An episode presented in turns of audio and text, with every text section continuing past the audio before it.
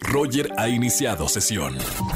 Estás escuchando el podcast de Roger González en Exa FM. Tengo en la línea Alfonso Marcelo. Él es coach en finanzas personales, escritor, conferencista y emprendedor. Mi buen Poncho, bienvenido a la radio.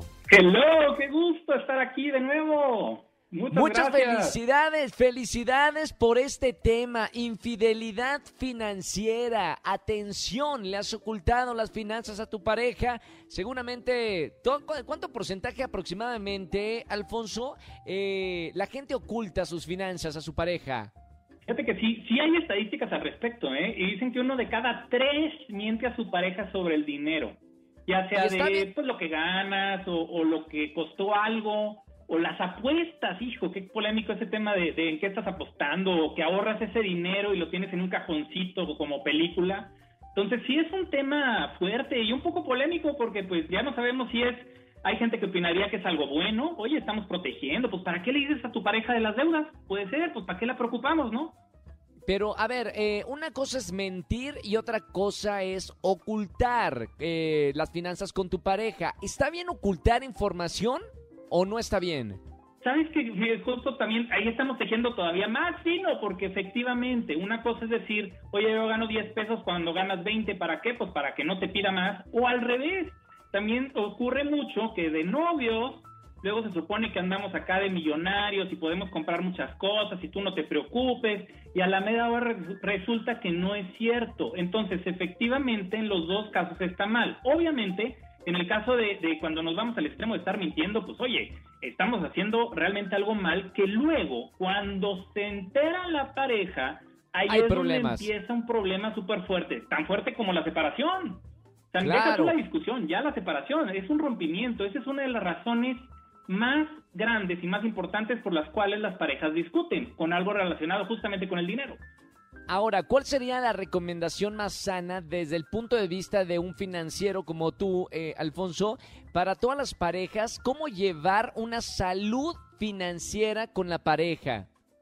Fíjate que una muy, muy buena recomendación es hablar de dinero. Ya sé que pues es un tema como muy obvio, decimos, pues sí, hacer dieta, pues lo mejor es comer sanamente. Yo lo sé, pero fíjense, es no nada más es decir, vamos a hablar con la pareja, porque también no tiene que ser un tema de, oye, sí, súper serio y siéntate y deja de sonreír. No, debe ser algo de vamos a sentarnos con una copita de vino, algo, algo, algo entretenido, una bonita cena y comentar acerca justamente de qué, pues de, por ejemplo, poner algunos límites, de decir, oye, si tú compras algo, si yo compro algo, si cuesta menos de, vamos a suponer, no sé, 500 pesos, 1000 pesos, cada pareja podrá poner algún límite y en ese momento decir, bueno, cuando superemos este límite hay que comentarlo.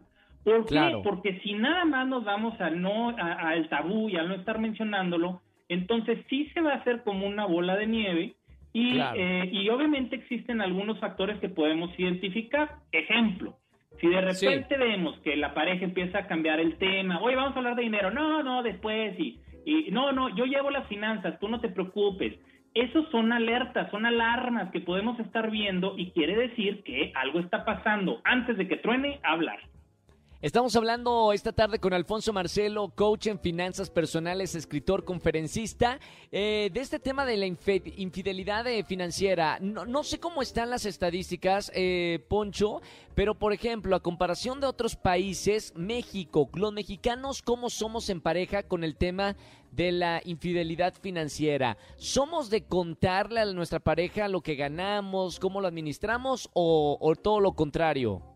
Todo lo contrario, porque es una cultura latina y es una cultura en la que independientemente que si hombre, mujer, lo que hacemos es no hablar de dinero. Entonces, muchos de los casos es tratar de presumir un poco respecto a mi vecino, respecto a la familia, y por otro lado, pues nadie se entera. De hecho, si nosotros mismos pensamos, ¿sabemos cuánto gana, gana nuestra pareja? ¿Cuánto gana algún familiar, algún amigo?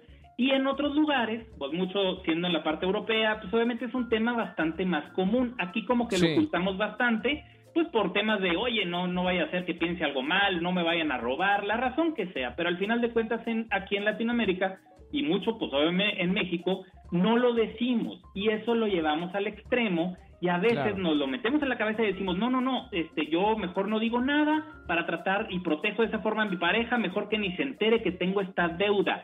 Entonces, ¿cómo? Pues al final, obviamente esto es un problema que se hace cada vez mayor y pues como estamos viniendo, vemos lo que platicábamos al inicio, que uno de cada tres miente, por lo tanto, la probabilidad de que esta pareja se separe es alta.